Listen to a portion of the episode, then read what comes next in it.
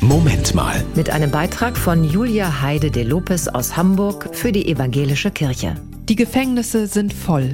Seit im Iran für Freiheit und Menschenrechte demonstriert wird, sind dort unzählige Menschen willkürlich verhaftet worden. Javad Rui ist einer von ihnen. Der 35-Jährige stammt aus dem Norden des Irans. Er wurde bereits im September während der ersten Proteste verhaftet und später dreifach zum Tode verurteilt. Menschenrechtsorganisationen setzen sich für Rui ein.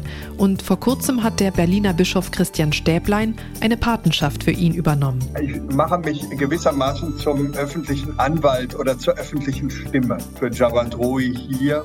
Äh, das heißt, ich habe Briefe geschrieben an den Präsidenten im Iran und an den Botschafter und auf das Schicksal von Javad Rui aufmerksam gemacht und die Forderungen der Umwandlung der Urteile und der unverzüglichen Freilassung von Javad Rui formuliert. Vermittelt wurde die Patenschaft von der Internationalen Gesellschaft für Menschenrechte. Christian Stäblein ist klar, dass seine Briefe vermutlich nicht umgehend etwas bewirken werden.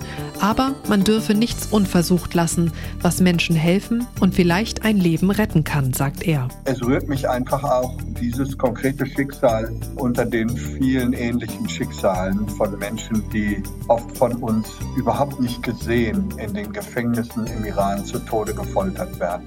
Wir müssen da hingucken. Gerade zu Unrecht Inhaftierte sind auf diese Aufmerksamkeit angewiesen. Sie kann ein Schutz sein. Es ist wichtig, dass wir diese Menschen sehen und nicht vergessen, erklärt Stäblein. Er engagiert sich seit langem für politische Gefangene in anderen Ländern, kennt das Schwanken zwischen Hoffnung und Hilflosigkeit. Im Blick auf den Iran und Jabhat Roi und die Menschen spüre ich die Ohnmacht besonders stark und teile gleichzeitig im Moment auch die Hoffnung, dass dieser Aufstand und dieses Aufbegehren so vieler Frauen und Männer im Iran nicht wieder versickert, sondern Kraft behält und am Ende zum Ziel führt. Stäblein ist der erste leitende evangelische Geistliche in Deutschland, der so eine Patenschaft übernimmt. Und er hofft, dass andere seinem Beispiel folgen werden. Ich habe gesagt, ich will gewissermaßen meine Aufgabe, meine Rolle als Bischof an dieser Stelle dafür nutzen, um diese Stimme laut zu machen. Die Stimme des jungen Iraners Rui und seiner Familie, klar und entschieden.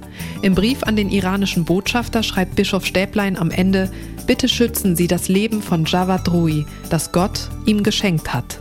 Das war ein Beitrag von Julia Heide de Lopez aus Hamburg für die Evangelische Kirche.